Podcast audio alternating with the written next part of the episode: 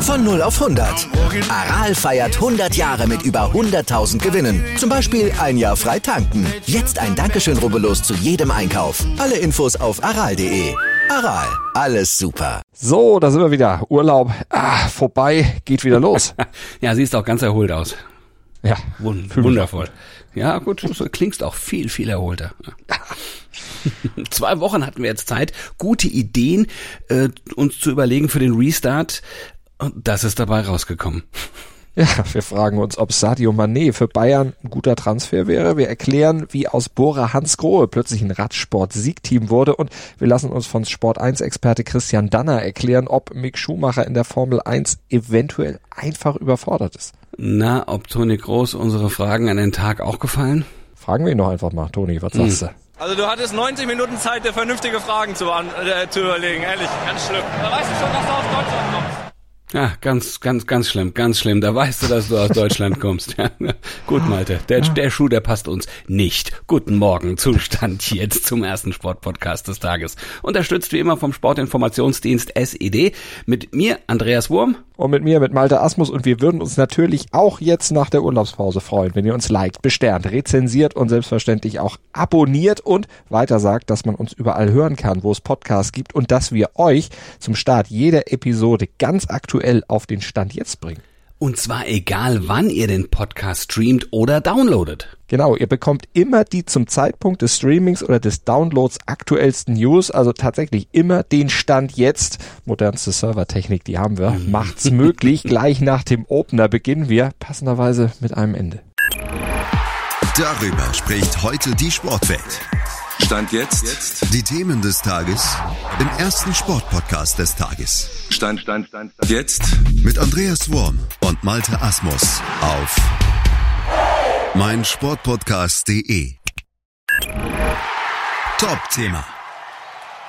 Der FC Bayern klang eben schon so ein bisschen an im Newsblog, bastelt an einem großen Transfer für die neue Saison, muss er ja auch. Ja, Sadio Mané vom äh, FC Liverpool soll kommen. Er will trotz Vertrages bis 2023 weg von den Reds und es soll bereits ein Treffen seines Beraters mit den Bayern-Bossen gegeben haben. Für die soll der Mané-Transfer angeblich oberste Priorität haben. Was denkst du, wäre das einer für die Bayern? Manet ist ja schon 30 Jahre alt, davon merkt man allerdings nicht viel. Manet ist stand jetzt bestens in Schuss, muss man wirklich sagen. Wäre er das nicht, wäre er ja auch kein Stammspieler beim FC Liverpool. Der ist treffsicher. Der hat in den letzten acht Jahren in England immer zweistellig getroffen, war ja auch mal Torschützenkönig, gehört zu den Top-Spielern in der Welt immer noch und das ist ganz wichtig, er ist bezahlbar. Was man jedenfalls so hört. Also Liverpool will wohl angeblich 50 Millionen haben, Bayern eigentlich nur 30 Millionen bezahlen plus vielleicht 10 Millionen mögliche Zusatzzahlungen. Also ja, da wird man sich sicher irgendwo einig oder würde man sich sicher einig. Naja, und in Liverpool soll Mané nur, man höre und staune, 12 Millionen brutto verdient haben. Natürlich wird Bayern da noch was drauflegen müssen, aber unterm Strich, das denke ich auch, das Paket Mané wäre finanzierbar für die Bayern. Vor allem dann, wenn man Gnabry und oder, also Lewandowski wahrscheinlich auf jeden Fall, noch verkauft. ja, nach allem, was man gestern so von Levi gehört hat, also da wird er wohl nicht mehr aus dem Urlaub zurück an die Sebener Straße kommen. Äh, bei Gnabry, ja, mal abwarten. Der wird vielleicht irgendwann auch merken, dass 17 bis 19 Millionen Gehalt vielleicht äh, ja doch nicht so schlecht sind. Ja, vor allem, wenn man es in Relation auch mit der Leistung setzt. Also da muss man natürlich auch sagen, da sind manche Spieler dann vielleicht doch gut bedient, wenn sie nochmal drüber schlafen. Levi ach, gerade richtiger Schmutz, richtig schmutziger Abgang, oder? Also ich meine, dass er es jetzt nötig hat, das ist irgendwie schon auch bitter. Ein Weltstar, der sich aus dem Team rausredet. Äh, ich finde, es ist Stand jetzt ein Verlust für den FC Bayern. Mal klar, natürlich muss man sich was überlegen und Manet wäre top, aber er ist kein direkter Ersatz. Ne? Ein klassischer Mittelstürmer ist er nicht. Manet äh, kann zwar im Zentrum spielen, aber seine größere Stärke ist eigentlich über Außen zu kommen. Ja, und da sind die Bayern ja mit Coman, mit Sané oder auch Gnabry, wenn er denn bleibt, ja eigentlich schon ganz gut besetzt, aber trotzdem so ein Allrounder wie Mané, der würde Julian Nagelsmann ja auch nochmal mehr Flexibilität geben. Naja, und auch wenn der Flirt mit Bayern und Manet heiß sein sollte, auch PSG soll dran sein. Trotzdem scheint Manet Stand jetzt eher zu den Bayern zu tendieren. Man darf also da weiter gespannt sein. Top-Thema. Ja, der Bann beim deutschen Radsportteam Bora Hansgrohe ist endlich gebrochen. Beim Giro, da wurde durch Jay Hindley der erste Grand Tour Sieg der Teamgeschichte eingefahren. Ja, und Emanuel Buchmann hat außerdem als Siebter die beste deutsche Giro-Platzierung seit die die Tour rau geholt. Ja, und für diese Erfolge, da hat Bora so zehn Jahre Anlauf gebraucht und hat dann den ersten Sieg einer deutschen Mannschaft seit dem Team Telekom bei einer großen Rundfahrt gefeiert. Vuelta 1999, Jan Ulrich damals. Ich hoffe, jetzt bei Bora ist es ein bisschen sauberer. Bora ist damit jetzt im Kreis der ganz großen Mannschaften angekommen und es weckt natürlich auch im Blick auf die Tour de France einige Be Begehrlichkeiten bei den Fans natürlich, bei den Sponsoren, aber natürlich auch im Team selbst. Ja, mit Bora, da muss man auch in Zukunft bei den großen Rennen sicher rechnen und damit rechnen sie selber sicher auch. Also da bin ich mir schon sicher. Potenzial ist auf jeden Fall da in der Mannschaft. Hindley hatte ich schon gesagt, Buchmann, Keldermann, aber irgendwie an mittelfristig sicher auch Kemner, Lennart Kemner oder auch Alexander Vlasov, der in diesem Jahr bei der Tour ja als Mann für das Gesamtklassement vorgesehen ist. Also ja, da werden Hindley und Buchmann ja nicht mitfahren, aber da ist schon was, ist schon was da. Ja, naja, Bora war ja lange ein Team für die Klassiker oder auch für Etappensiege. Wie sind die denn jetzt bitte zum Gesamtklassement-Team geworden? Ja, der Abgang von Peter Sagan, der hat dafür den Weg letztlich frei gemacht. Der war ja jahrelang die Nummer eins im Team. Um den herum war ja das Team Bora Hans Grohe dann aufgebaut worden, letztlich auch auf ihn zugeschnitten worden. Aber Sagan ist eben kein Rundfahrer, das ist ein Pencheur. Spezialisiert auf welliges Gelände, Klassiker Layout, kurze, steile Anstiege. Das konnte er also Klassiker oder Sprintsiege einfahren. Das war so sein Metier, aber eben kein Mann fürs Hochgebirge und damit eben auch niemand, der im Gesamtklassement dann mal so eine Rundfahrt gewinnen könnte. Aber als Sagan dann Bora im Winter verlassen hat, haben sich dann neue Möglichkeiten eröffnet und auch diese komplette Neuausrichtung dann einfach möglich gemacht. Ja, auch Blick ähm, im Hinblick auf die Sponsoren ist das natürlich ganz wichtig, denn gute Rundfahrtergebnisse beziehungsweise Rundfahrtsiege erzeugen natürlich auch ganz andere Aufmerksamkeit und letztlich natürlich dann auch höhere Einnahmen. Ja, und so hat man dann eben eine neue Truppe zusammengestellt, um die dann schon genannten Fahrer. Man hat da bewusst auch auf jüngere Leute gesetzt, die geholt, die sich noch weiterentwickeln können. Und das hat sich jetzt schon recht schnell ausgezahlt, vielleicht sogar ein bisschen schneller, als man erwartet hat. Deshalb, man darf jetzt nicht sofort die nächsten Siege auch sofort voraussetzen. Also sollte den Druck da jetzt nicht zu groß machen, denn an die Rolle plötzlich Siegaspiranten zu sein, daran muss sich ja auch der Rennstall insgesamt, also auch das Team hinter dem Team erstmal gewöhnen, darauf hinarbeiten. Das ist ja ein Unterschied, ob du auf Tagessiege fährst oder auf Platzierung oder eben dann auch über Tage möglicherweise so einen führenden Trikot mal verteidigen muss. Aber gut, das ist der Fluch, den sie sich selbst eingebrockt haben. Darauf haben sie in den letzten zehn Jahren ja letztlich zielgerichtet hingearbeitet. Heute in der Sportgeschichte. Wusstest du, dass einer der ersten beiden Finalisten im Endspiel um die deutsche Fußballmeisterschaft am 31. Mai 1903 aus Prag kam? Ja, unfassbar, oder? Ich meine, es gab ja auch schon ja. Pokalsieger, die aus Wien kamen, aber der DFC Prag 1903 und 1904 war das nämlich noch möglich, dass im Ausland ansässige deutsche Vereine mitmachen konnten. Ja, das war damals noch. Aber du wusstest sicher nicht, dass Prag unter ganz kuriosen und auch skandalösen Umständen überhaupt nur in dieses Finale gekommen ist. Denn sie haben profitiert von einem Fake News Skandal um den Karlsruher FV. Aha, Fake News Skandal. Gab es ja. also auch schon vor über 100 Jahren, Malte? Natürlich hieß damals, äh, glaube ich, aber noch anders. Also ich glaube, da hat okay. keiner von Fake News gesprochen. Aber keiner Fake Karlsruhe, News getwittert, waren, nein, das gab's noch nicht. Nee, ja. genau, und getwittert sowieso nicht. Aber ähnlich, äh, frühe Art von Twittern, Telegram, also Telegram. Ach, ja, ja, das ist ja, ja, was, ne? kennt, kennt man. Ja, ja, klar.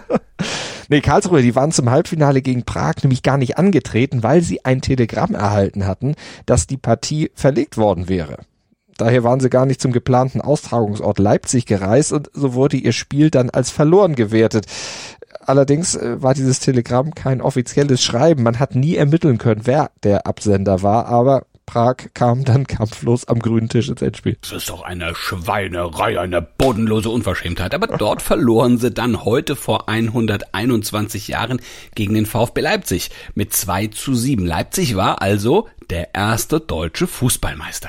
Und das Finale fand damals statt in Hamburg, beziehungsweise genauer gesagt in Altona. Das gehörte damals nämlich noch gar nicht zu Hamburg, ist erst später ein Stadtteil geworden. Ja, und das Finale hat noch mehr kuriose Stories geliefert, denn es ging erst mal mit 45-minütiger Verspätung los, obwohl es die UEFA damals ja noch gar nicht gab und Einlassskandale.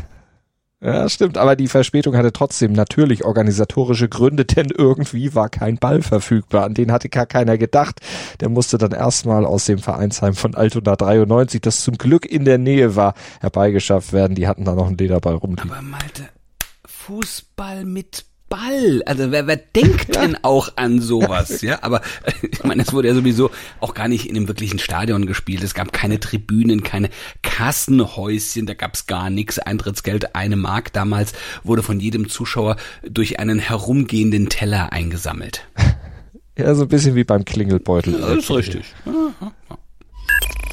Analyse keine Punkte und jede Menge Schrott. Das ist die Bilanz von Mick Schumacher nach Stand jetzt 28 Formel 1 Rennen am Wochenende in Monaco. Zerlegte er seinen Haas schon wieder und zwar spektakulär zum bereits zweiten Mal in dieser Saison nach Jeddah. Ja, das Auto ist in zwei Teile zerbrochen, also da hat schon einiges an Fliehkräften gewirkt. Schumacher wurde deshalb ja auch ins Medical Center gebracht, ist zum Glück aber ja nichts passiert. Also körperlich ist nichts mit ihm passiert, aber mit seiner Reputation, ja, da ist schon was passiert, denn der Unfall, der bringt ihn ja schon jetzt irgendwo auch in Bedrängnis. Ja, sein Teamchef, das ist Günter Steiner, der hat sich hinterher ja auch etwas kryptisch geäußert und hat gesagt, es ist nicht sehr befriedigend, wieder einen großen Unfall zu haben. Wir müssen sehen, wie wir von hier aus weitermachen. Es klingt ja nicht nach einer Lobeshymne auf Schumacher und nicht so gut für Schumacher, dessen Schonzeit, ja, also nach diesen Worten offensichtlich endgültig vorbei sein sollte, vor allem weil er immer noch ohne Punkte ist und das nach 28 Rennen. Ja, das klingt wirklich so, wobei man diese punktlose Serie natürlich auch ein bisschen relativieren muss, denn er fährt ja erst seit ein paar Rennen überhaupt mit einem Auto, das irgendwo in die Punkteränge fahren könnte, was dazu fähig wäre. Also davor in den 22 Rennen der Vorsaison, da hat er ja ein Auto, das war einfach zu schlecht, das fuhr einfach nur hinterher. Da wäre auch für einen etablierteren Fahrer äh, nichts möglich gewesen wäre. Da hätte keiner mit Punkte fahren können. Aber in diesem Jahr, ja, da wäre ja durch das neue Reglement eben schon einiges mehr drin gewesen für ihn. Aber dann kam diese Unfallstatistik und das ist die, ja, die auch dann zur Belastung wird für Schumacher, aber vor allem zur Belastung für sein Team, ne? Ja, vor allem auch finanziell, Mensch, jetzt hat er wieder so einen Boliden zerhackt. Also, und darauf hat er auch Experte Christian Danner bei Sport 1 hingewiesen, im AVD Motor- und Sportmagazin, sagte er genau das hier. Das sind Millionenschäden, die da entstehen und gerade so ein Team äh, kann das Geld vernünftiger ausgeben, indem man bessere Ersatzteilversorgung macht, ein bisschen Weiterentwicklung macht. Ja, heißt, viele Crash wird sich Haas nicht mehr leisten können. Aber was bedeutet das jetzt für Mick Schumacher? Denn so kann es ja nicht weitergehen. Das hat auch Christian Danner gesagt. Irgendwas muss er da schon mal überdenken, weil die Speed ist inzwischen wirklich ganz gut. Er kommt so einigermaßen mit mit dem äh, Kevin Magnussen, der ist fast genauso schnell, manchmal auch auf Augenhöhe, aber diese Unfälle, das darf nicht so weitergehen. Ja, aber bedeutet diese Crash-Serie jetzt, dass Schumacher vielleicht dem Druck nicht gewachsen ist, eventuell überfordert ist? Ist das der Schluss, zu dem dann er in seiner Analyse kommt? Nein, ich glaube, er versucht aus dem, was da jetzt so ist, mehr rauszukriegen, als möglich ist. Und das führt dann oft zum Unfall, oft zu Unsicherheiten. Und da muss er etwas entspannter werden. Und dann ist er halt ein bisschen langsamer wie der Magnussen. Und bis er, solange er am Ende des Jahres dran ist, ist ja auch alles okay am Ende wird also abgerechnet. Und da hatte man sich im Team Schumacher ja eigentlich vorgestellt, sich mit einer guten Leistung auch für ein besseres Team zu empfehlen. Dazu sind aber wirklich konstant gute Auftritte notwendig und nicht konstante Crashs. Und äh, davon ist Mick zumindest stand jetzt weit entfernt. Er ist angezählt.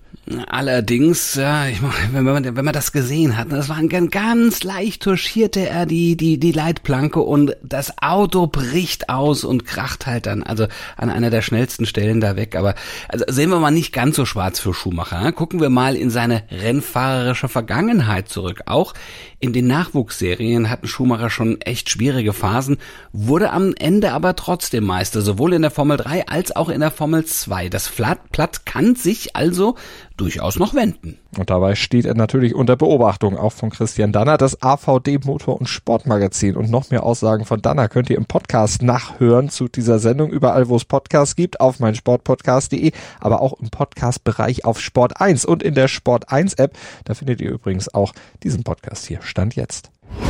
Das bringt der Sporttag.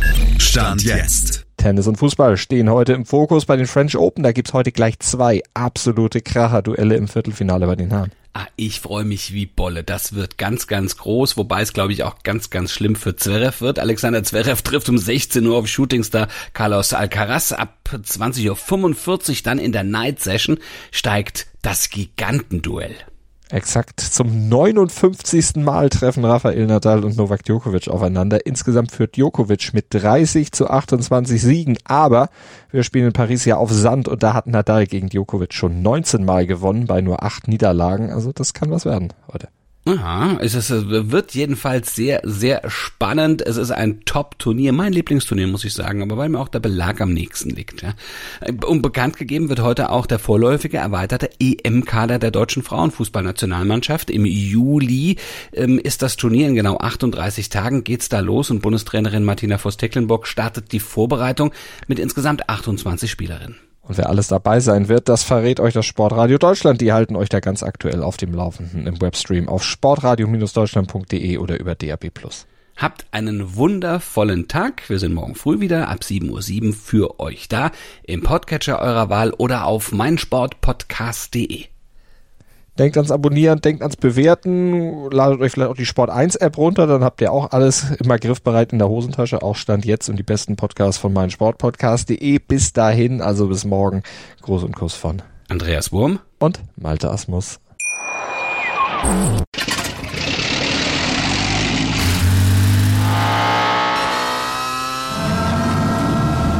Von 0 auf 100.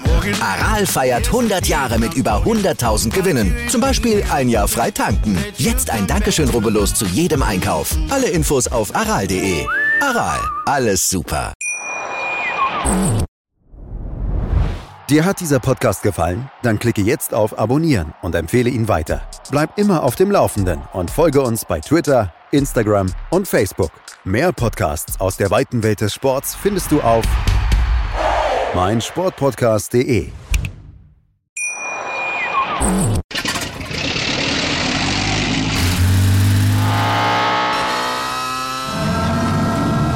Von 0 auf 100.